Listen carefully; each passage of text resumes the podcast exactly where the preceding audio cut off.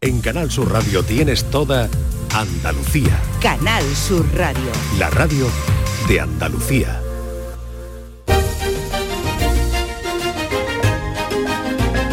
En Canal Sur Radio, Días de Andalucía, con Carmen Rodríguez Garzón.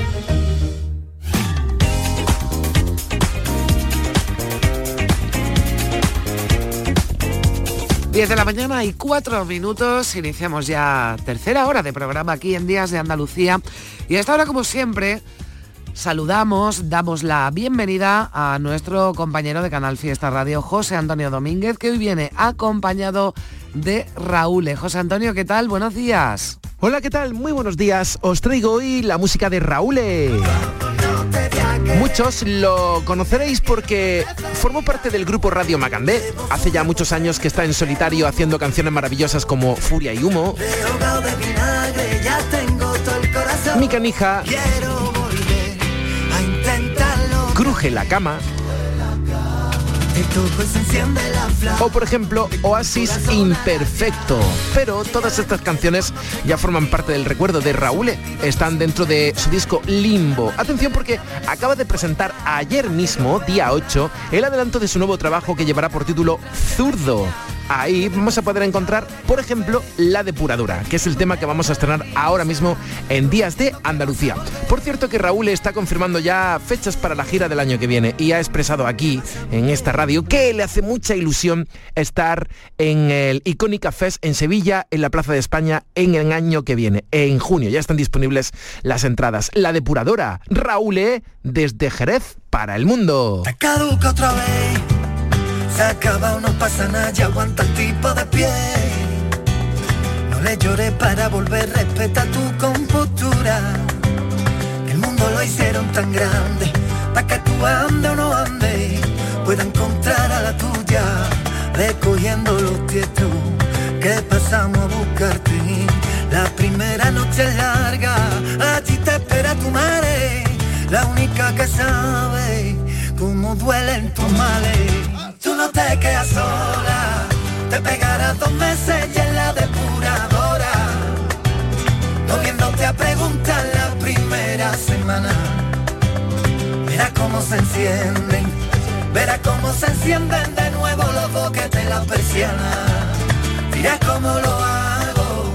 Si Con la música de Raúl eh, que llega desde Canal Fiesta Radio llegamos a las 10 de la mañana y 6 minutos a ti te espera. En Canal Cuando le dé una vuelta te importará todo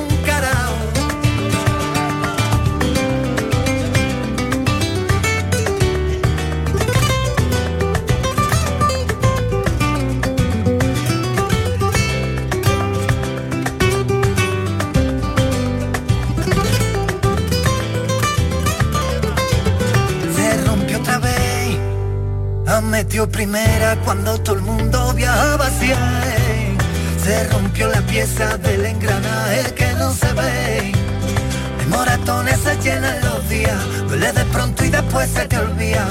Así es la vida, ve cogiendo los tietos que pasamos a buscarte. La primera noche larga, allí te espera tu madre, la única que sabe cómo duelen tus males. Tú no te quedas sola te pegarás dos meses y en la depuradora, comiéndote a preguntar la primera semana. Verás cómo se encienden, verás cómo se encienden de nuevo los boques de la persiana. Dirás cómo lo hago, si tienes toda tu vida presenta en el pasado, bebiendo el agua fría del jarrón que te echaron. A ti te espera cuando le dé una vuelta te importará todo un carajo. Sé que tu mundo lo tienes en el desván, que si te clavan una pina, no sientes nada. Pega una vuelta y bájate de la locura. Hay que todo lo que ha pasado no es culpa tuya. En Canal Sur Radio, Días de Andalucía. Con Carmen Rodríguez Garzón.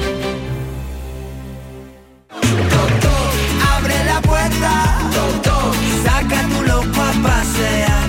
Abre la la, abre la Pues con esta música nos animamos porque nos indica que ya está por aquí Nuria Gaciño, como cada sábado en Días de Andalucía. Hola Nuria. Muy buenos días, ¿qué tal? ¿Qué tal? ¿Cómo pues estás? nada, estupendamente. de Bien, puente, bien. de acueducto. De acueducto, de acueducto. Bueno, hay quien mm, ha disfrutado del puente más Sí, un que, poquito más que Más nosotros. que otros. Pero bueno, hoy vamos a hablar no del puente, sino Sí. de deportistas con un origen humilde. Sí. Y en muchos de los casos no lo han olvidado, ¿no? Digamos. sí, Ujú. Orígenes incluso- muy humildes, sí. De máxima pobreza en algunos casos, Sí. ¿eh? Eh, lo, de estos futbolistas que han llegado a lo más alto, a la élite mundial, y que de un modo u otro, como tú decías, siguen ligados a esa cuna, a ese barrio Sí. ¿no? que les vio nacer, siguen apegados y además orgullosos de pertenecer a ellos. Esto sucede sobre todo con jugadores sudamericanos Sí. y hay uno que ese sí que es un claro ejemplo de superación a lo bestia, en letras mayúsculas, pero vamos poco a poco.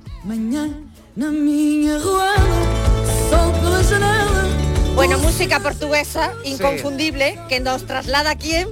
Hombre, si es a Portugal, me imagino que a Cristiano, ¿no? Hombre, al más grande, a uno de los más grandes, ¿no? Cristiano Ronaldo, cuya infancia fue dura, aunque él la recuerda muy feliz. Esto le decía, le contaba Sí. a Pedrerol. Foi, foi sim, tive uma infância feliz por un lado y también un poco diferente por otra, porque ha dejado mi familia con 11 años para ir para Lisboa, dejar la familia muy temprano fue, la verdad que fue un poco doloroso, pero valió la pena eh, el sacrificio para llegar donde estoy yo ahora. Tu padre estaría orgulloso de ti. Seguramente que sí. Me ha dado muchos consejos y me recuerdo de, de casi todos. Eh, solo tuve pena de ello no estar aquí cuando ha ganado todos los premios que ha ganado. Seguro que ellos sabía que iba a ganar porque tenía confianza en mí, sabía lo hijo que tenía. Pero estoy muy orgulloso de ello, de, de mi mamá, mis hermanos y de todas las personas que me quieren y los quiero también. Fíjate que Cristiano ahora no es el símbolo de la riqueza Total. extrema, ¿no? Porque del lujo, ¿no? Y de la exhibición, además de- del lujo, pero tiene esos orígenes humildes, no los esconde, pero Para bueno, nada. dice que fue un niño feliz, ¿no? Nació en Funchal, en la capital Sí. de Madeira. Su madre, Dolores Sabeiro, pues fue prácticamente la que sacó adelante a Cristiano y a sus hermanos porque el padre era alcohólico. Así que, hombre, el ambiente no debería ser el más idóneo, ¿no? De Mm. hecho, parece que Cristiano, que es el pequeño, pues llegó un poquito de repente, ¿no? El pequeño de cuatro hermanos, no creo yo que la situación económica fuese muy bollante. Ya, igual no estaba previsto, ¿no? No, nació en el 85, así que cuando su padre murió, que fue en el 2005, por una crisis renal, él contaba con 20 años, o sea, ya estaba Sí. empezando a despegar.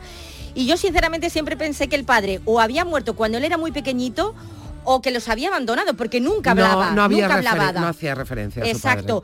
Y, y por eso cuando él gana el primer balón de oro, que fue en el 2008, su padre ya había muerto y una de las personas de las que se acordó precisamente fue de su padre, que eh, él imaginaba que debería estar muy orgulloso porque siempre le había dicho que llegaría muy lejos. Y no sé, eso me pareció bonito porque sí. después de haber vivido a lo mejor una situación un tanto desagradable en su casa, por lo menos le guarda cariño ¿no? a su padre. Y bueno, no hace falta que enumere todo lo que ha ganado Cristiano, todos los equipos en los que ha estado, muy apegado a su familia, como acabamos de, escuchar, ¿no? Y, y también comenta que cuando fue al Sporting de Lisboa, pues era adolescente, lo pasó mal, echaba de menos a su familia. Y luego ya le debió salir ese carácter tan chulo Sí, sí, no, sí. cuando ya se fue al Manchester United, ¿no? Que aquí ya lo tuvimos, aquí lo, lo- ya hablamos de Cristiano, su forma de celebrar los Exacto. triunfos, pero bueno. Y como tú decías, fútbol, negocios, premios, gana cerca de 85 millones de euros al año eh, y evidentemente, bueno, ha podido sacar a toda la familia de la pobreza. Como le dijo eh, a Pedrerol, la vida es bella, pero pese a ello tiene problemas, como todo hijo de vecino. Por favor, no se pierdan la anécdota del barco. La vida es bella, ¿sabes? La vida es bella. Hay cosas, te estás diciendo, este cabrón, está, hay cosas que son injustas. Yo no digo solo en el fútbol, fuera, todo en la vida. Hay cosas injustas, pero ¿qué vas a hacer? ¿Sabes? Cosas- tienes que vivir con eso. Te jode, claro, hay cosas que hombre. te duele. Bueno, que ya, la- en verano, joder, como te hacen una entrevista al año, la portada que ya... lo mismo, que estás en un En bar. verano, en verano, en verano sale en Portugal, Cristiano se quiere ir de España. No, no, es lo y era mismo. como una, una sensación de que tú, de que sientes que España no te cuida. Un poco No, yo te yo digo, no digo es eso. lo que tú has No, pensado, o has España pensado me por lo cuida, menos. España me cuida. Ya, ya, pero... Pero hay cosas que tú no. Por ejemplo, un ejemplo.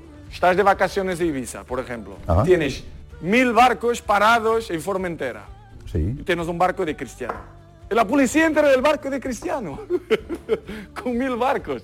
Joder. No, cada día entran en algún barco. Algo pasa, ¿sabes? No, Algo- Cristiano, no. Es que tú Te solo lo piensas juro, que... ¿eh? Ah, está grabado, ¿eh? Tiene mil barcos de Formentera. Y el barco más pequeñito de Cristiano entra la policía con las cámaras. ¿Pero asesinos aquí o qué?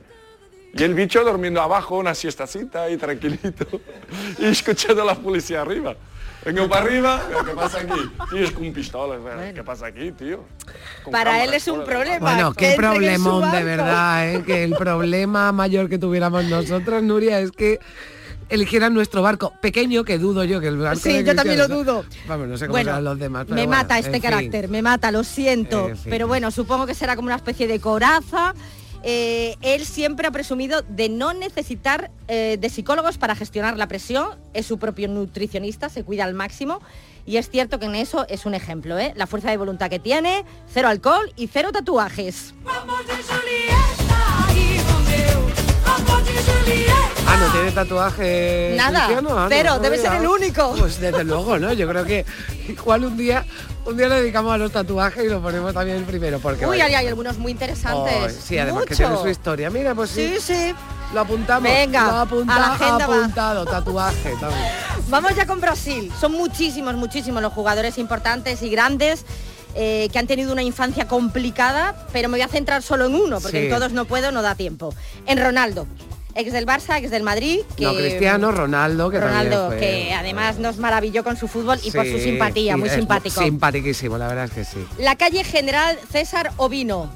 Era una más en los suburbios de Río de Janeiro, pero hoy la apariencia no tiene nada que ver, ¿eh? no tiene nada que ver cuando, o sea, si lo comparamos a- al nacimiento de la estrella brasileña. En los últimos años ha sufrido transformaciones gracias a la atención especial que le han dedicado las autoridades municipales.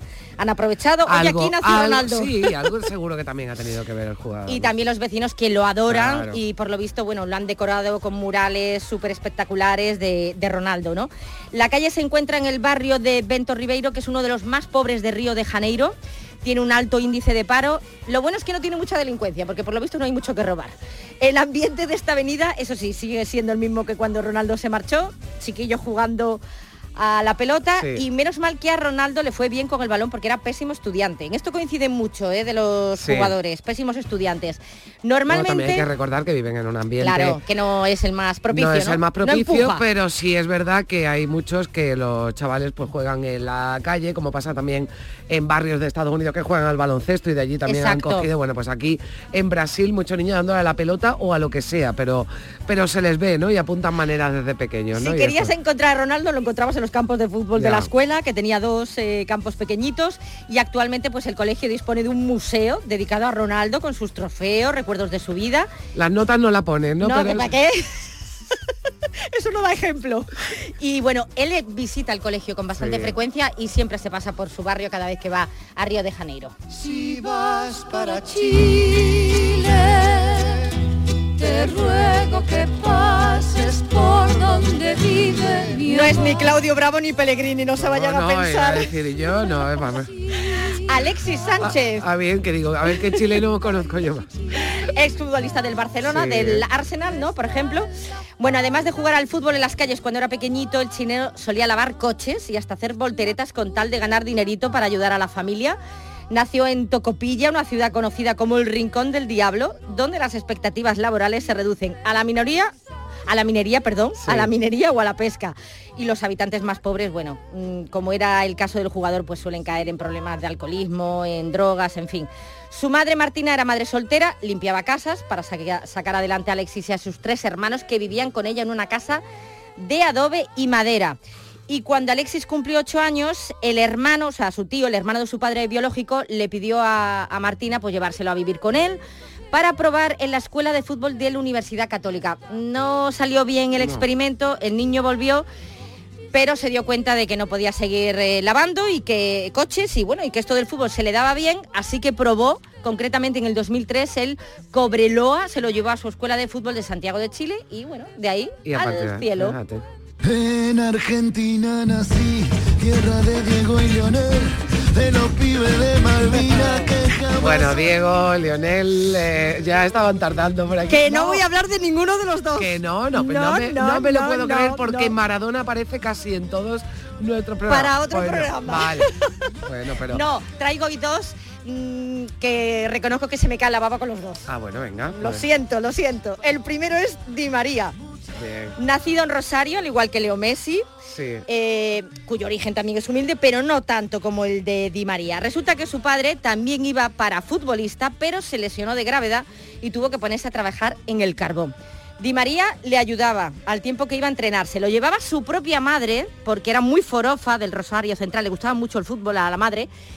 Y como era pequeñito, se lo llevaba en el cesto de la bici, en un trayecto de 30 minutos. Cuando nació su hermana, la que iba el cesto era la hermana y él iba detrás. Cuando nació la tercera hermana ya no, ya no, hubo ya sitio en la ya la bici bicicleta. no daba para más, no, ya no daba para más. Bueno, su madre Diana Sí. eh, lo matriculó en el Torito, el club de fútbol de su barrio La Cerámica, donde con solo seis años comenzó a destacar y llegó un día, bueno, en que Di María quiso probar en el fútbol porque era pésimo estudiante. Otro que tampoco. Se plantó y se lo pidió a su padre. Así hablaba de su familia en el programa Ídolos por el Mundo con Víctor Hugo Morales en el 2014. Dice, nacer en la Pedriel fue y será lo mejor que me pasó en la vida. Qué lindo. Era ¿Cómo es la calle? no, un barrio humilde, lindo, para mí hermoso, donde, donde nací, donde, donde crecí. ¿Todavía la tienen esa casa? Sí, sí.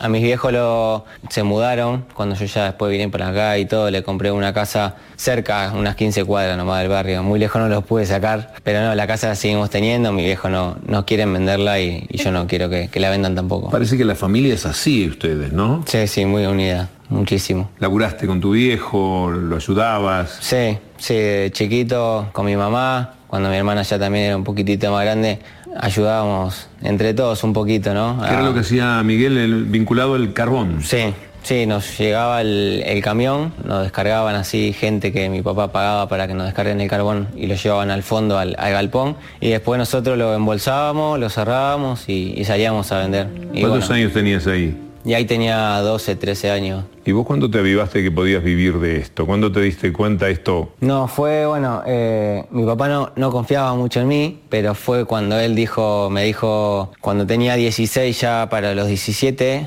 fue cuando me dijo, bueno, eh, o te, la escuela mucho no iba, entonces me dijo, o el fútbol, te dedicas un, solo un año para ver cómo va, o te pones a, a trabajar conmigo. Y le dije, bueno, mi mamá me apoyó a, a que a que haga un año de fútbol y bueno, estábamos ahí los tres y bueno, mi papá ya Que viniste de la escuela ese día con malas notas. Posiblemente, normal, normal. Y le dije a mi mamá que, que, bueno, que quería un año más de fútbol, que me deje probar y bueno, la verdad que me tocaron con la varita y ese año que mi papá me dejó fue que debuté. Hay que ver, eh, Nuria, lo- eh, esto no tiene nada que ver con lo que estamos hablando, pero la capacidad que tienen los argentinos para hablar de forma tan dulce Bueno, y el extremo... hasta el más agresivo. Claro, exactamente, ¿no? Pero es que ahora estaba escuchando y decía, bueno, qué candidez, ¿no? Hablando, es pero... para comérselo. Pero cuando se cabrean cualquiera... Cualquiera se pone enfrente. vale. Bueno, pues el que me tiene loca loquita, Sí. este sí que tiene pinta de agresivo, A ver. absoluto, Carlos Tevez, que nació en un barrio de los suburbios de Buenos Aires conocido como Fuerte Apache, es uno de los más peligrosos de Argentina, de ahí su apodo, el Apache. Sí. Tiene sin duda la historia de superación más asombrosa del mundo del fútbol. Tras morir su padre biológico, se supone que asesinado a balazos, la madre de Carlos Tevez estaba embarazada de él cuando esto sucede y el propio futbolista contaba que se volvió loca cuando el padre se murió, además de que bueno, tenía problemas de alcoholismo y claro, no se pudo hacer cargo de él. Mi madre eh, verdadera me tuvo a mí y mi viejo verdadero muere antes de que yo nazca, a los siete meses de tener a mi vieja en, la panza. Bueno, ahí mi vieja se vuelve loca, eh, en un barrio donde está la delincuencia, donde está la droga, y ella no me puede criar. Entonces ella lo que hace es, como no me podía criar y, y ella estaba re loca todo el tiempo, y, y- y bueno, agarró mi tía, me llevó con ella, que hoy yo le digo madre, y a mi viejo que es el marido, le digo como un papá, porque ellos me criaron. Disculpame, ¿tu mamá biológica cómo se vive tu mamá Sí, biológica? sí, se llama Fabiana. ¿Y la ves? Sí, la veo. He recuperado la relación. ¿Y cómo recuperaste la relación? ¿Te, te, te costó? ¿Lo hiciste con psicólogos? O No. sea, te, te juntaste como sos vos a hablar cara no, a cara? no, cara a cara. Nos sentamos, hablamos, eh, ella ya está muy bien, pero yo, por ejemplo, de parte de ella, tengo dos hermanos. Y de parte de mi otra familia, tengo cinco. Son hermanos para vos todos. Son todos hermanos. Obvio son todos hermanos. Uno de esos dos hermanos lo tengo preso. Entonces es difícil para uno decir, bueno, sí, eh, estás acá y hoy en día estás hacia arriba, otro día estás ahí abajo. Pero bueno, algunos critican sin saber porque uno tiene que pensar en su familia también. Tu familia no son tres o cuatro, tu familia son muchos. No, y ahí vienen mis tíos y vienen todo lo que lo- somos, en realidad somos 60. Pero lo que más me enorgullece a, mí es que, y lo que yo siempre dije es, la otra generación de los TV tiene que ser mejor que la que pasó. Lo tiene Bueno, claro, tiene que ser mejor. La Pero nueva yo, yo ya me, generación. me he perdido ya en los hermanos, los ta- Claro, es que la- biológicos del... O sea, Claro, la los tribu de los de la tribu de los apaches. Bueno, Bueno, se vaya crió- historia, no sé. se crió con sus tíos, Sí. como le hemos escuchado, y esto Sí. fue lo que hizo con su primer gran sueldo. Lo revelaba en el noticiero argentino de la CNN. No, mi primer gran salario fue cuando pasé de Boca al Corinthians. Compré 10 casas y le y saqué a todos mis tíos y a mis tías de, del Ese fue mi, historia. Sacaste a tus tíos y tías de- del barrio. barrio. Ese fue lo que hice con mi primer gran sueldo. Me sorprendiste, no, no lo sabía. Fue muy emocionante porque encima yo mando a mi padre, que es el maestro mayor de obra, lo mando a, a comprar y, y a pintarla, que esté bien arreglado todo. Hicimos una un asado en casa y a cada uno le entregué su llave sin que sepan nada. Qué va. ¿Nos sorprendiste? Sí. ¿Extrañas el barrio? No, porque voy. No, no. ¿Vas no, siempre? Sí, voy siempre. Tengo mis amigos, juego un picado. No, no, me gusta vivir. Me gusta, me trae a, a mis raíces y, y yo creo que para mí es buenísimo que pueda disfr- seguir disfrutando de esas cosas, ¿no? Es de los Bueno, que no sé, no sé si, si me equivoco porque no lo conozco, pero me parece muy, muy buen tío. No, no, a mí me cae súper bien. Lo que pasa que lo ves y, y- es para salir corriendo. Sí, bueno, pero oye, pero las apariencias Engañan. engañan y no hay que quedarse nunca con la primera impresión, pero, pero en fin, vaya, o sea, gastarte tu primer gran sueldo en 10 casas para tus tíos, Tiene un meritazo y no lo hacen todos. No, Eh, cuando dio el salto eh, a Europa, fue a Inglaterra, al West Ham, Manchester United y Manchester City. Estando en el Manchester United fue detenido. Primero lo detuvieron porque tenía los cristales eh, oscuros. sí. Fíjate, fíjate que hoy en día los tiene todo el mundo. Sí. Pero de aquella no, no, estaba y además, prohibido. claro, no estaba, o sea, solo se podía tener en algunos sitios, Exacto, ¿no? entonces lo detuvieron, eh, tuvo que pagar una multa y eh, le retiraron el carnet de conducir, con lo cual había que llevarlo a todos los sitios. Ya. Pero un día se hartó y dijo, cogió- voy a jugar al golf, que está Ah. al lado de mi casa, está cerquita, voy a coger el coche. Este dijo, con lo que yo he vivido en mi barrio, esto tampoco es... Claro, una- y se chivaron algunos del campo de golf y lo volvieron a detener. Cuando estoy saliendo del golf, un auto particular, pum, una sirena, me para. O sea, habían llamado, parece lo del golf, que yo estaba manejando. Sí, entonces bajo el vidrio y cuando bajo el vidrio el policía se me mete por la ventana, pero Ale, me pega un codazo, me pega un codazo porque yo estoy así, le bajo el vidrio y con la mano acá. Y el auto prendido. Me pega un codazo acá, apaga el coso, saca la llave, me saca del auto así, pum, contra el coso, contra el capó, esposa. No te pusieron gancho. Esposa, dale, así que Dale. estoy diciendo, esposa me agarró de acá así, ¿Te pusieron los ganchos? así, esposa, chao dije. Nunca tuve una situación, ni en Fuerte Apache tuve una situación así, boludo. ¿Sabes lo que fue? Dije, chao, ahí se- pusieron ahí los ganchos, Empezó a la, la, la, la, La vergüenza, además, todo el la cabeza, todo, todo era una locura. ¿Les decía soy. Carlos Tevez? No. Nah, ya sabía, se sabe cómo sabían. Llega un camión para llevarme para la comisaría. Yo dije, ya está, vengan a visitar acá. Llegué, eh, creo que era a las, si no me acuerdo, eran 3 de la tarde. Salí de la comisaría como 2 de la mañana. Vos fuiste a juicio de trabajo comunitario. Trabajo comunitario. Tuviste dos laburos comunitarios. Uno que sacabas máquinas fotocopiadoras y las limpiabas de un container. ¿Es cierto? Sí. Eh, ese no te gustó. Primer día. Un contenedor grande, no sé, estoy hablando de un contenedor de 30 metros por 10 de ancho. Después te mandaron a otro, te mandaron a, a un vivero armar macetas. Pero eso fue, a mí me encantó porque teníamos eh, niños con síndrome de Down. Claro, eran chicos con síndrome de Down. Sí, entonces me con divertía muchísimo. Estabas con ellos, Sí, estaba con amigo. ellos, entonces plantábamos plantitas, ¿viste? Yo digo, bueno, estoy en rehabilitación, ¿viste? De droga, digo yo, estoy Mm. con las plantitas. Tenías que transformar tu cabeza y yo decía, pero me tengo que ir a dormir la siesta, digo. Para yo, ¿qué jugar. acá? Me tengo que jugar el sábado, decía yo, ¿viste? Pero me enseñó muchísimo, me enseñó muchísimo y, y lo disfruté muchísimo. Te decir una cosa, tengo que coger... eh, tengo que copiar un poco el modo argentino de entrevista. Hago tres entrevistas como esta y me ven en el programa. Vaya cómo... Cómo se enrolla, ¿Cómo ¿verdad? se enrollan Sí, sí, entrevistador y entrevistado? eh? Totalmente, A mí eh. me salen dos entrevistas así y me como el programa entero, Nuria. El periodista era Alejandro Fantino en Canal 9, Sí. que no daba crédito con lo que le estaba eh, contando de esta anécdota. Tiene muchas anécdotas. Daría para otro programa, de verdad, porque he encontrado auténticas delicias. Ahora es entrenador, después de, mm, de haber sido jugador, es entrenador. Ha creado también una fundación en la que obliga a los jugadores a estudiar, porque tiene chicos en el Independiente que no saben hacer las cuentas, ni de multiplicar, sumar o restar, ni leer. Y entonces dice, ¿qué tipo de contratos van a firmar estos chicos si no saben ni, ni Sí, leer? porque además ellos son los primeros conscientes de que hay muchísimos eh, amigos, vecinos que se quedaron, bueno, pues ellos tuvieron suerte. Exacto. Bueno, tuvieron suerte y también, bueno, pues demostraron que valían para el fútbol, pero cuántos niños, cuántos jóvenes pues se quedan en esos barrios y tienen un futuro que no se parece nada al de los protagonistas que han venido por aquí hoy con Nuria Gaciño. Podríamos Nuria, hacer otro eh, Sí. de los que no vuelven al barrio. Sí. Que no quieren saber absolutamente nada. Exactamente, de los que dicen de, de dónde eres y lo esconden. Y eso está muy feo. Uno tiene que presumir de dónde es Yo y creo que sí. ayudar si puede, como el caso de, de estos futbolistas. Gracias, Nuria. Nada, a ti, Hasta la próxima besito. semana. Muchachos, ahora nos volvimos a ilusionar. Quiero ganar la tercera. Quiero ser campeón mundial.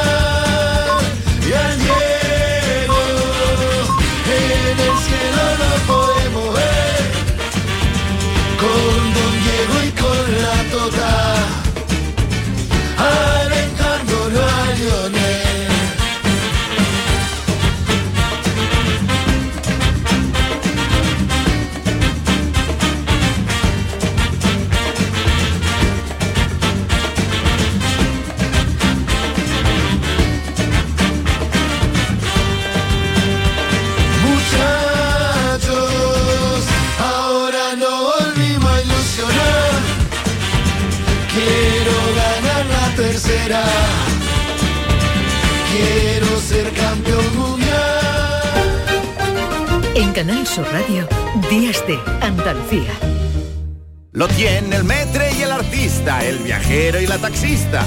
Lo tiene el que trae el roscón y hasta tu primo tostón. Es un extra de ilusión. El 1 de enero, cupón extra de Navidad de la 11, con 80 premios de 400.000 euros. Por solo 10 euros, cupón extra de Navidad de la 11. En Navidad, todos tenemos un extra de ilusión. ¿Lo tienes tú? A todos los que jugáis a la 11, bien jugado. Juega responsablemente y solo si eres mayor de edad. La mañana de Andalucía con Jesús Vigorra te invita a descubrir este miércoles 13 de diciembre qué es la innovación docente. Un proyecto para potenciar la innovación surgida a iniciativa del profesorado de la Universidad Loyola, con la intención de crear una estrategia novedosa y atractiva para la formación práctica de los alumnos, muy real, tal y como demanda la sociedad. La mañana de Andalucía con Jesús Vigorra. Este miércoles 13 de diciembre, edición especial desde la Universidad Loyola Andalucía, con la colaboración de CaixaBank.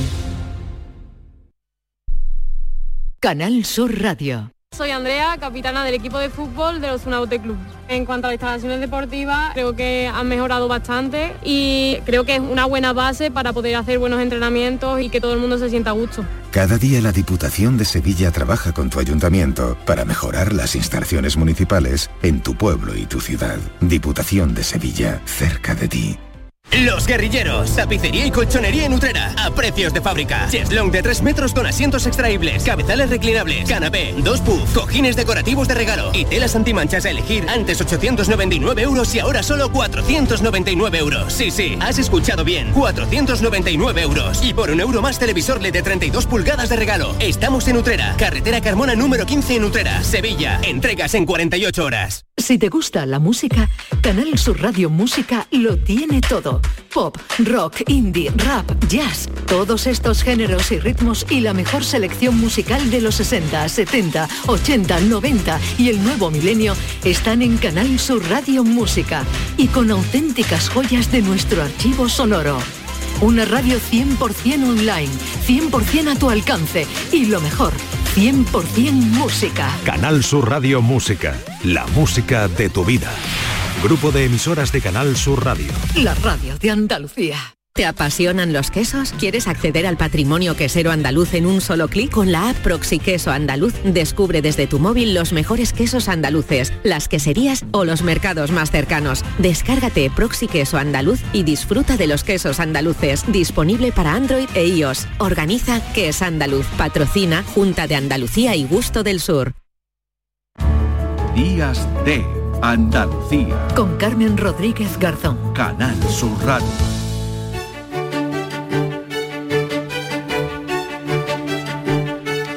10 de la mañana y 34 minutos. Desde el próximo lunes, la Asociación de Periodismo La Radio de Papel de Lora del Río en Sevilla pone en marcha una exposición que se llama 40 años de comunicación en Lora del Río, un recorrido histórico desde 1983 hasta la actualidad de los medios eh, locales de Radio Lora, del periódico independiente La Radio de Papel y de Lora Televisión. Diego Delgado es el comisario de esta exposición. Hola Diego, ¿qué tal? Buenos días.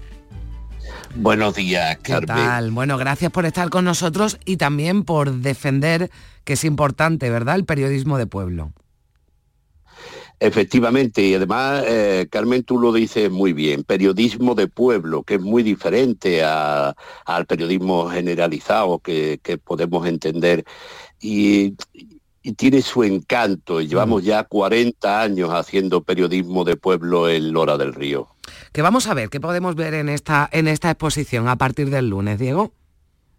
Pues mira, eh, ese recorrido desde 1983, empezando por Radio Lora, que comenzó en julio del 83 y que estuvo en antena durante 11 años al cierre de aquella emisora, el mismo director, Antonio Olivero Rincón, pues decidió que no se podía quedar ahí la radio. Y entonces fue cuando eh, creó, fundó la radio de papel que además en 2003 fue, otro- eh, se le otorgó el premio Giraldillo de, de Honor en, en Sevilla. Estuvo la radio de papel durante 20 años ininterrumpido todos los meses en los kioscos y en las librerías de Lora del Río y cuando ya finalizó aquella etapa comenzó la última, la de Lora Televisión. Pues todo eso las portadas más significativas de, o algunas de ellas, de la radio de papel, eh, equipos y programas de la televisión. Eh, vamos a tener también sonidos originales desde hace ya 40 años, de cómo se hacía la radio hace 40 años, pero como tú bien decías, la radio de pueblo, ¿no? las entrevistas que hacíamos, en fin, eh, es volver atrás en el tiempo. Mm, Sí, porque el, servicio público no es solo una expresión, no debe serlo y como no puede ser de otra manera en una cadena pública como esta, como Canal Sur Radio, en la que apostamos por contar eh, lo que ocurre en Andalucía, en cada ciudad, en cada pueblo, donde además no, no llegan otros, pues no podíamos no dar cariño a una iniciativa, a una iniciativa como, como esta. Y desde aquí también reivindicamos ese periodismo local, ese periodismo de, de pueblo, ¿no? Para contar, ¿verdad? Porque si no sería imposible cosas que ocurren ¿no? en, en, Lora del Río y a las que no, llegan otra- otras cadenas generalistas. Efectivamente, no siempre es fácil el contar cosas, eh, sobre todo cosas que pueden generar algún tipo de controversia, porque al fin y al cabo en el pueblo tú sales a la calle y te vas a encontrar a los vecinos de los que tú vas a hablar en esos medios. Entonces, no siempre es fácil. Eh, no significa que no se vayan a decir las cosas, sino que hay que decirlas de otra manera. Por eso yo diferenciaba al principio el periodismo del pueblo al periodismo generalizado. ¿no? Y en Lora del Río, pues este grupo mm, de personas desde el año 83 hasta ahora seguimos estando identificados con ese tipo de periodismo y muchísima gente, muchas generaciones a lo largo de todo este tiempo que nos han seguido es ahora cuando van a volver a sentir lo mismo que sentían cuando estaban conectados a, a nuestros medios. Y, y se ensalza ¿no? también en esta exposición la figura de, de Antonio Oliveros, ¿no? que, que- ha sido imprescindible, ¿verdad?, para, para este periodismo de pueblo en Lora. Hombre, y tan imprescindible como que fue él, el, innovador del periodismo moderno en Lora del Río, eh, ya digo, en julio, el 2 de julio de 1983, y trajo un aire fresco a ese periodismo que prácticamente no existía, solamente en algunas revistas eh, local, pero la radio vino a revolucionar todo el tema periodístico de, de Lora del Río. Y Antonio Olivero fue eh, no solo el creador de aquello, sino el continuador de, de, ese sueño que todavía perdura. Mm. Y lo más curioso de todo esto es que siempre se ha hecho desde un punto de vista no profesionalizado, es decir, mm. eh, todo a base de colaboraciones, a base de, querer expresar a través de los medios de comunicación, bien sonoros, bien visuales o bien escritos, pues aquellas iniciativas que han ido mm. surgiendo y quien ha querido decir algo siempre lo ha podido decir. Asociación de Periodismo, la radio de papel, qué nombre más bonito, me encanta eso de la, de la radio de, de papel, ¿no? Porque dice dice muchas cosas y nos eh, sirve también, bueno, pues para reivindicar ese periodismo de pueblo. Invitamos, ¿verdad, Diego, a quien quiera acercarse desde el próximo lunes a esa exposición de 40 años de comunicación en Lora del Río, recorrido histórico desde 1983 de todos esos medios ¿no? Los locales que, que han servido pues, para, para acercar lo que, lo que estaba y lo que está ocurriendo ¿no? en un pueblo como, como Lora del Río. Bueno, pues eh, hemos querido también que lo contaréis aquí en, en Canal Sur Radio, en la Radio Andalucía, la radio también que reivindica el, periodismo local y la información local y eso lo demuestra también, ¿no? Todos los minutos también que le dedicamos a, ese, a esa información. Diego, que vaya muy bien. Muchas gracias por, por estar con nosotros. Un saludo afectuoso. Muchísimas gracias, Carmen, un saludo y esperamos a ver... Eh, en fin, que, eh, queremos darle las gracias eh, y hacer un homenaje a todas las muchísimas personas que han pasado por alguno de los medios y también al Ayuntamiento de Lora del Río por prestarnos las herramientas adecuadas para poder mostrarlo. Muchas gracias a Canal Sur, gracias a ti Carmen y un saludo. un abrazo fuerte, Diego, adiós. Igualmente.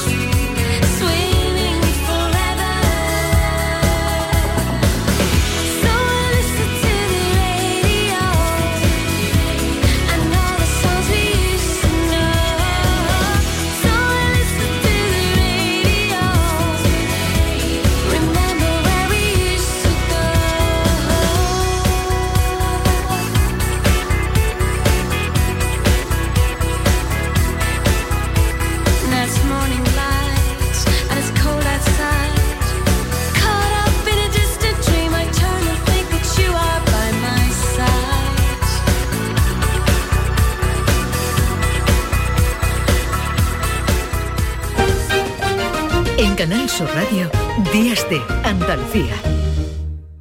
De luchar contra la muerte empecé a recuperarme un poco y olvidé todo lo que te quería y ahora ya. Se acabó. Y ahora ya. Ahora ya no estás sola. Ahora ya España es otra. Delegación del Gobierno contra la Violencia de Género. Ministerio de Igualdad, Gobierno de España. Úbeda y Baeza han implantado una nueva señalética turística con TICs en sus centros históricos dentro de las operaciones 2.2 Úbeda Ciudad Inteligente y 2.3 Baeza Ciudad Inteligente. Edusi Úbeda Baeza 2020. Proyecto cofinanciado al 80% por la Unión Europea a través del Fondo Europeo de Desarrollo Regional. Una manera de hacer Europa. Canal Sur. La radio de Andalucía. ¿Juega tu equipo? No dejes que el tráfico te meta ni un gol. Que la gran parada del partido de hoy sea la de Tusam. Deja el coche en el banquillo y ve el partido con Tusam. TUSAM, el mejor refuerzo de la temporada para tu equipo. TUSAM, Ayuntamiento de Sevilla. ¡Ho, ho, ho! Llegó la Navidad y en el Centro Comercial Los Alcores lo celebramos con nuestro calendario de Adviento. Participa en nuestras redes sociales del 3 al 24 de diciembre. Hay un sorteo cada día. Consulta todos los festivos de apertura y eventos de Navidad en ccalcores.com. Además, te envolvemos tus regalos gratis. A92, salida 7, Alcalá de Guadaira, Sevilla. Centro Comercial Los Alcores. Mucho donde disfrutar. Foro Flamenco de Canal Sur. Antonio Reyes en familia. Este lunes 11 de diciembre te invitamos a disfrutar de una edición especial Navidad de nuestro Foro Flamenco. Desde las 7 de la tarde en el Teatro Fundación Cajasol. Entrada libre hasta completar aforo. Edición especial Navidad del Foro Flamenco de Canal Sur. Con el patrocinio de la Fundación Cajasol. Codo a codo. Vamos a por todas. Podemos con lo que venga. Vamos hacia adelante. Sin prisa, pero sin pausa. Juntos compartimos sueños, risas, experiencias, logros. Porque contigo nunca estamos solos. Después de 85 años trabajando por una sociedad mejor para todos, en Grupo Social 11 tenemos claro que la igualdad de oportunidades se hace desde el respeto codo a codo. Grupo Social 11. En Canal Sur Radio, Días de Andalucía. Con Carmen Rodríguez Garzón. La primera libertad del silencio. Música.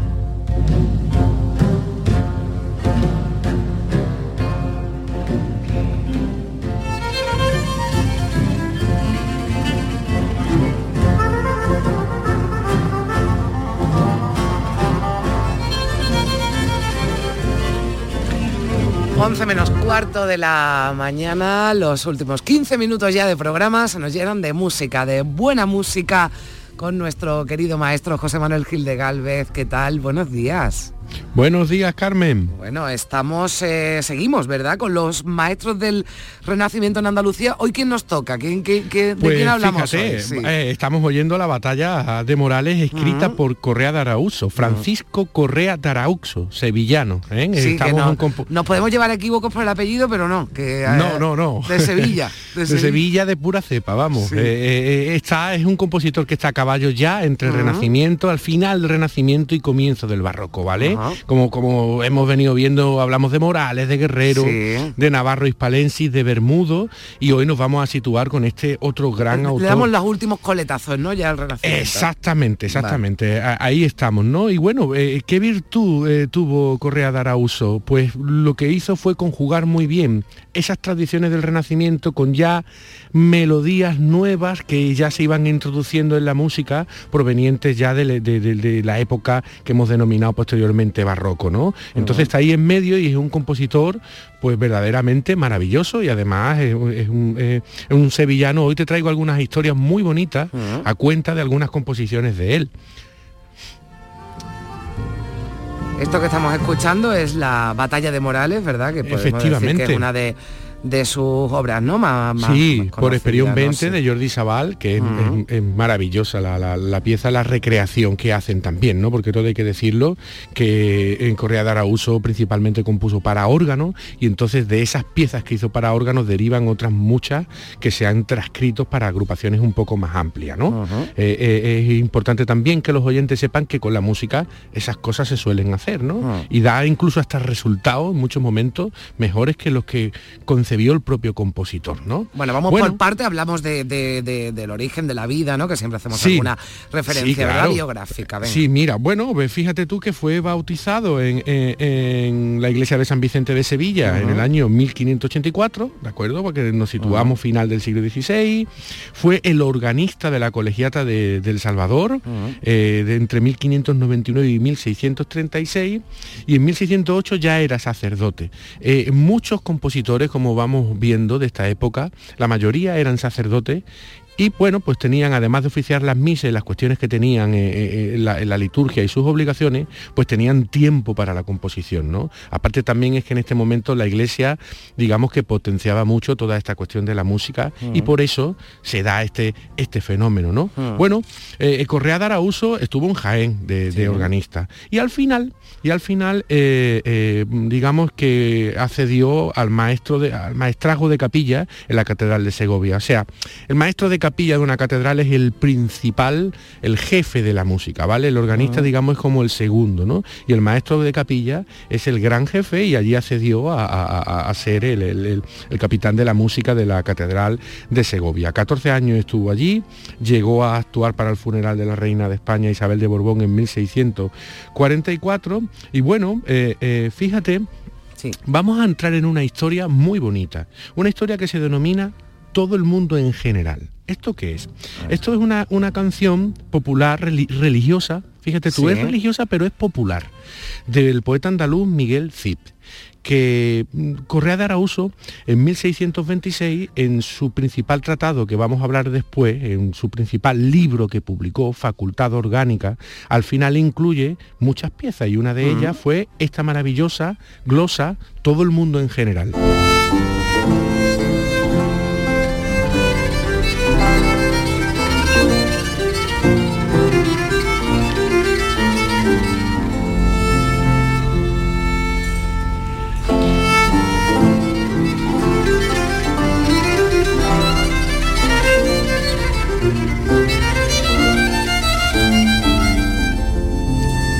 Está sonando a una... mí me sorprende una... el, el sí. nombre, el nombre de la obra, todo el mundo en general, no sé. No sí, me, sí, sí. No, me pega poco para la época en la que estamos hablando, no sé Efectivamente, si... pero fíjate, sí. fíjate qué popular fue esto, porque uh -huh. vamos a situarnos en, en, en, la Sevilla de ya desde finales del siglo XVI, porque uh -huh. esto está dedicado a la Inmaculada Concepción, uh -huh. que se celebra ayer, ¿no? Entonces todo viene de una historia. Eh, a finales, desde finales del siglo XVI, la Orden Franciscana en España ya estaba trabajando para conseguir que el pontificado pues, elevara a la Inmaculada Concepción como dogma católico, ¿vale? Entonces, aparte de todas las cuestiones, discusiones teológicas, políticas, se usó la movilización social y popular. ¿Vale? Entonces, bueno, en las navidades de 1614, un compositor sevillano, un cura, Bernardo de Toro, ¿de acuerdo? Eh, inventó una, me una me maravillosa melodía, que es esta que estamos oyendo, que luego Correa de Arauso hizo unas variaciones, y hizo una fiesta por Navidad, y allí llegó Miguel Cid, este poeta, y con jeroglíficos, canciones y coplas, y digamos que surgió este ambiente festivo dedicado a la Virgen Inmaculada, ¿vale? Uh -huh. Luego en enero de, de, 1615, justo después de la Navidad, se imprimió en Octavilla y se distribuyó por toda Sevilla. El 2 de febrero ya estaba el coro de la catedral cantando la canción. Uh -huh. ¿Vale? Los meses siguientes, los niños y adultos la aprendieron y la cantaron en escuelas y iglesias de toda Sevilla. ¿Vale? Y el 29 de julio de 1615 hubo una manifestación por las calles de Sevilla reivindicando al pontificado que se, eh, digamos, se autorizara el dogma de la Inmaculada Concepción. Y, de, y, eso está retratado en un cuadro que está en el Museo Nacional de Escultura en Valladolid de Juan Rosales, donde se ven a todos los niños con aquella octavilla. O sea, se reivindicaba, ¿vale? La Inmaculada con la, la octavilla, con la canción, o sea, con la... Con la con, exactamente. o sea, era, era exactamente, era, esa era una canción popular religiosa que reclamaba eh, la, la, Inmaculada Concepción que digamos que fuera elevado a dogma por el Vaticano, ¿no? Eh, y eso lo reclamó evidentemente uh -huh. el pueblo. Entonces, en Sevilla hubo una fiebre, una fiebre de todo el mundo en general, ¿no? O sea, uh -huh. todo el mundo lo está pidiendo y lo está reclamando. En el año 1616 la canción ya estaba en todas las iglesias. El 8 de diciembre se hizo una gran fiesta de música y baile. Y al final de la fiesta, ¿de acuerdo? Todos se, arrodillaron, eh, a, a, ver si me sale, arrodillaron, arrodillaron sí. ante la Virgen y entonaron el coro de la canción que dice lo siguiente. Todo el mundo en general, a voces, reina escogida, diga que sois concebida sin pecado original.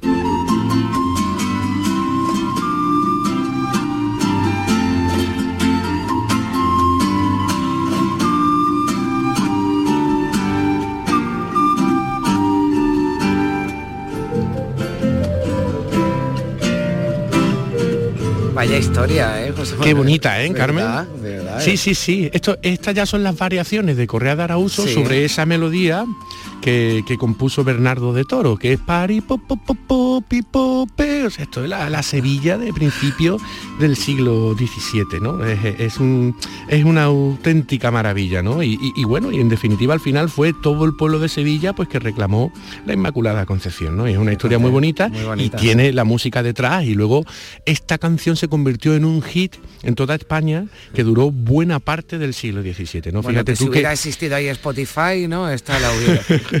Fíjate que Correa de Arauzo hizo su versión como 12 años después de este Ajá. hecho, ¿no? Sí.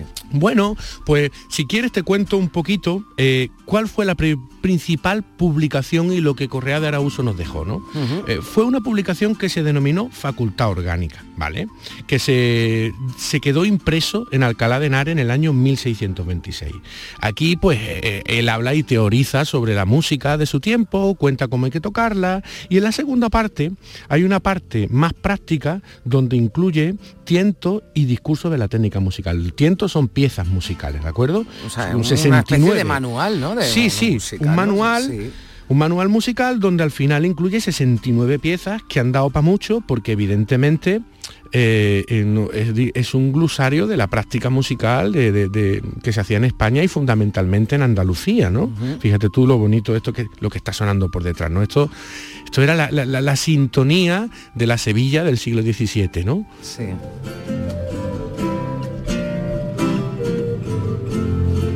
Y, nos dice Correa de Arauzo sobre estas piezas, porque lo hizo con mucha virtud y lo hizo pedagógicamente, o sea, progresivamente, de más fácil a más difícil. Y decía, hallarás a sí mismos obras de compás, mayor binario, de A30 y dos figuras al compás, cosa nueva, y de ningún autor de estos reinos puesta hasta hoy en estampa, o sea, era una exclusiva, por primera vez. O sea, era el primero, ¿no? Digamos que, que- que ponía sobre papel, ¿no? Decían estampa, ¿no? Que ponía sobre, Exacto. sobre papel estas obras, ¿verdad? Claro, porque ten en Sí. cuenta que la música en general se transmitía en este tiempo todavía mayoritariamente de oído y por práctica de maestro a discípulo, ¿no? Entonces, claro, cuando se editaba un método de este tipo, pues se les regalaba a, a mucha gente, ¿no? Obviamente. Fíjate cómo suena un tiento eh, con el clavicémbalo.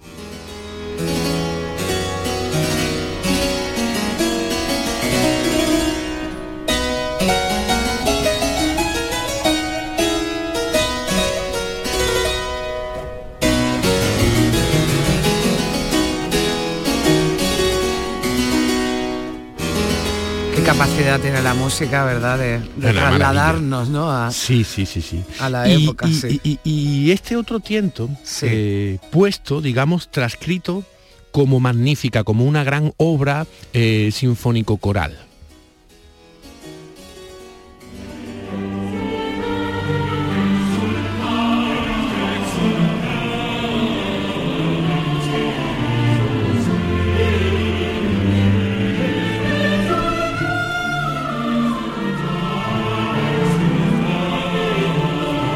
Suena ya también un poco más religioso, ¿verdad? Que lo que hemos Sí. escuchado anteriormente, Sí, sí, ¿no? sí. Eh, eh, fíjate hasta dónde ha llegado el Correa de Arauzo eh, en- en- con su música. eh, eh, es grande, ¿no? La verdad es que a mí estas cosas me emocionan mucho, ¿no? Porque eh, miras tu tierra 400 años para atrás y ves que la, la gente que tenía haciendo obras de arte de este tipo, ¿no? Y también la música que muchas veces pues no permanece tanto como un cuadro en un museo, la gente lo valora más, o un libro, ¿no? Claro, la música es etérea, se vuelve a hacer de cero cada vez que unos intérpretes la cogen y la vuelven a tocar, entonces hay que reivindicar ese valor de ese patrimonio porque es verdad que es el único que es que es verdad que no está transformado por narrativas o por visiones de la historia. La música suena como era, ¿no? Claro. Y por tanto eh, es, es importante tenerlo como dato histórico. Mm. Bueno, tenemos alguna última pieza que tengo yo una cosa para, para ti. Dime que con Sí, qué- con mira, bueno, despedimos va- a Correa Darucho, que todavía Eh, no- sí, mira, no pues un poquito ti, de sí. un poquito de órgano que fue para lo que compuso.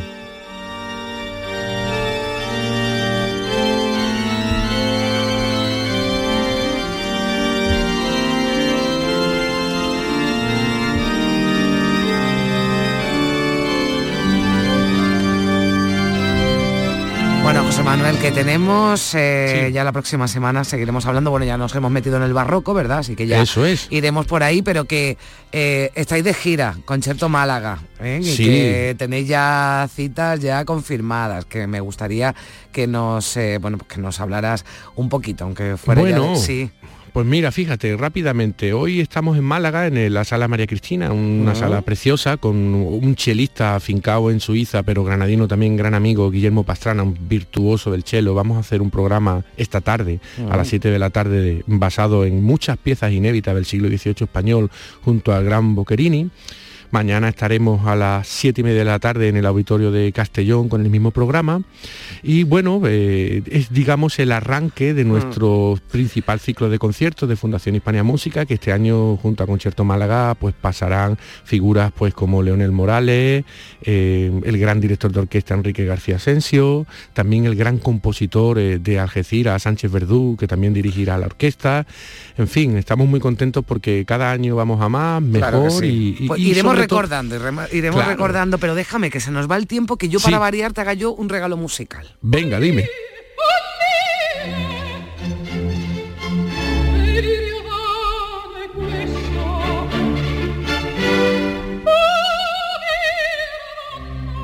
Bueno, la Traviata porque esta semana, fíjate que a mí me ha sorprendido mucho. La Sí. UNESCO ha incluido a la ópera italiana, Sí. también al bolero, como patrimonio inmaterial de la humanidad.